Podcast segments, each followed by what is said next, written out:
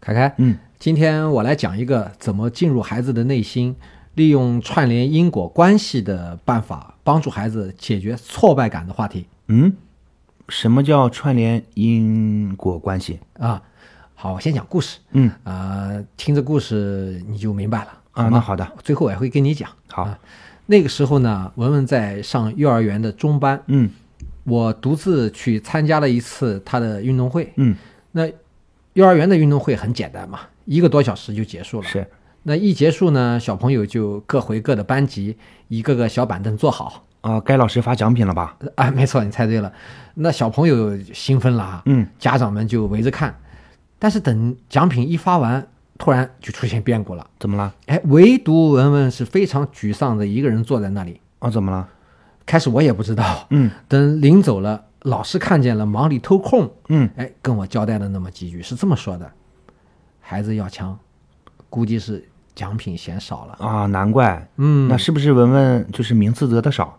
是啊，那这个时候呢，我去叫他回家，他很不情愿的跟在后面，嗯啊，也不和老师打打招呼了。啊，这真的让家长最头疼的事。对，结果到了晚上，妈妈回来了，他还是闷闷不乐，怎么问都不肯开口、啊啊，哄也没用哄也没用。对，那最后呢，我只好安慰文文妈妈说：“你先不用管他，嗯晚上呢，你俩一块儿睡，多抱抱他那这一晚过得多没意思啊！啊。”是啊，很没意思。第二天送他去上学，早上他还是不愿意提这个话题，直嗯到下午接他回来的路上，我发现他情绪才好好很多。啊，白天有小朋友一起玩是吧？对对对，那我闲扯了几句之后呢，就跟他说：“哎，等会儿回到家，我想认真的和你聊一聊昨天那个事儿，嗯运动会的那个事儿。”我说：“是啊，你呢，要是不愿意，咱俩就不聊也行的。但你要是愿意，你就和舅舅聊一聊，反正我就觉得舅舅能帮你。啊，他怎么说？嗯、那好吧，嗯，呃但我有一个要求，文文你得满足我。嗯嗯，你说吧。那就是你是认真的，你认真，舅舅才能帮得上你。他说：“那好吧。哦，出现转机了”。对，那到了家呢，就我们两个人嘛。等他安顿好了，我就紧挨着他坐下来了。嗯上来我是语不惊人誓不休啊， 我说：“我昨天看到你在哭哈，嗯我就觉得你哭的好傻。” 他好奇的瞅着我说：“怎么了？”我说：“这奖品从哪来的你都不知道，你就在那儿哭。”啊 他说：“我怎么不知道啦？”我说：“那你说说看，从哪来的？老师发给我的呀。嗯我说：“那你认为奖品是老师发给你的，所以说给你的少，你就觉得老师不喜欢你了，你就哭了，是这样吧？”哎，他点点头。嗯，我就问他：“那你问过老师喜不喜欢你了吗？”哎，他一听这个愣住了，啊，没问。没，那肯定的嘛。嗯嗯，我就问他了：“那你怎么知道老师不喜欢你的？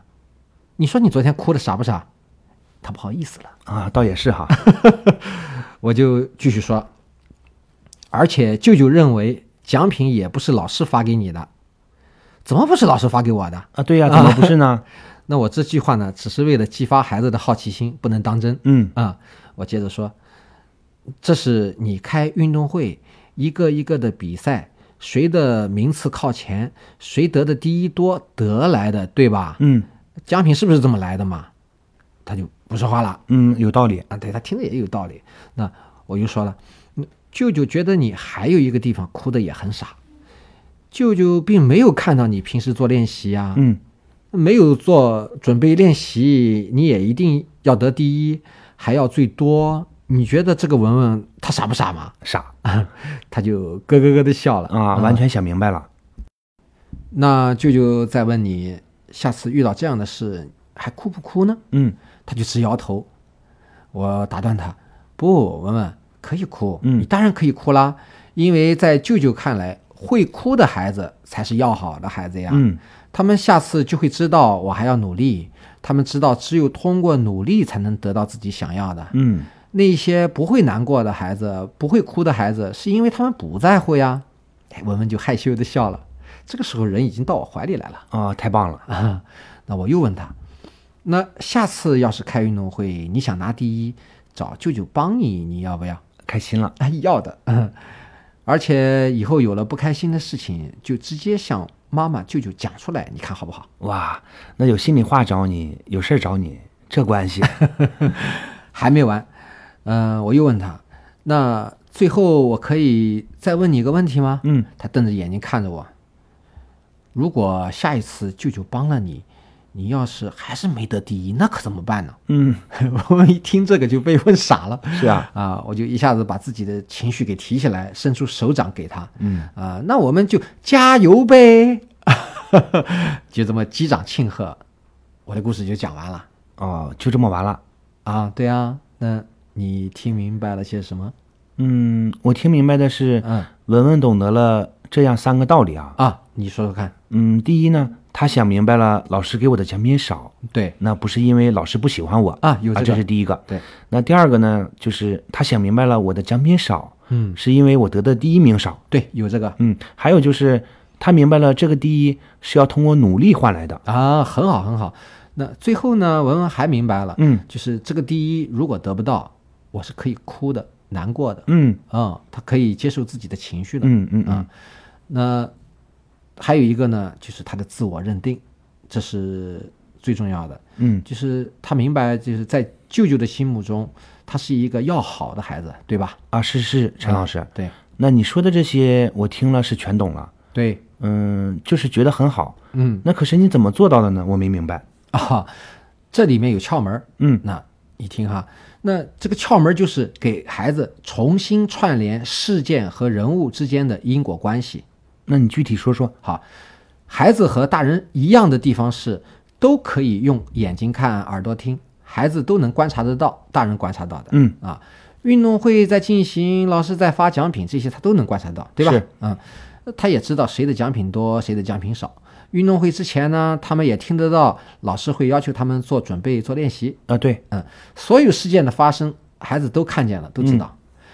但是，孩子弱就弱在他们会乱下结论，嗯他们得出的结论跟事实是不符的，是会给自己带来痛苦的。哦，比如刚才讲的文文痛苦，是因为他的潜意识里有这么几个结论：嗯，我的奖品少，就等于老师不喜欢我，显而易见吧？是的，啊，他还有一个结论是，我只有得第一才可以高兴，对吧？嗯好，他其实还有一个致命的结论，就是我不用准备，我也要得第一。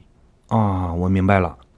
所以说我刚才做的事情呢，就是帮文文文文把所有不利于他的结论，嗯，还是借助原来的那一个一个事件，给他重新串联、重新组装，串联成一根新的线。他听懂了，自然就恍然大悟了，哦，这还真的挺神奇哈。是哈？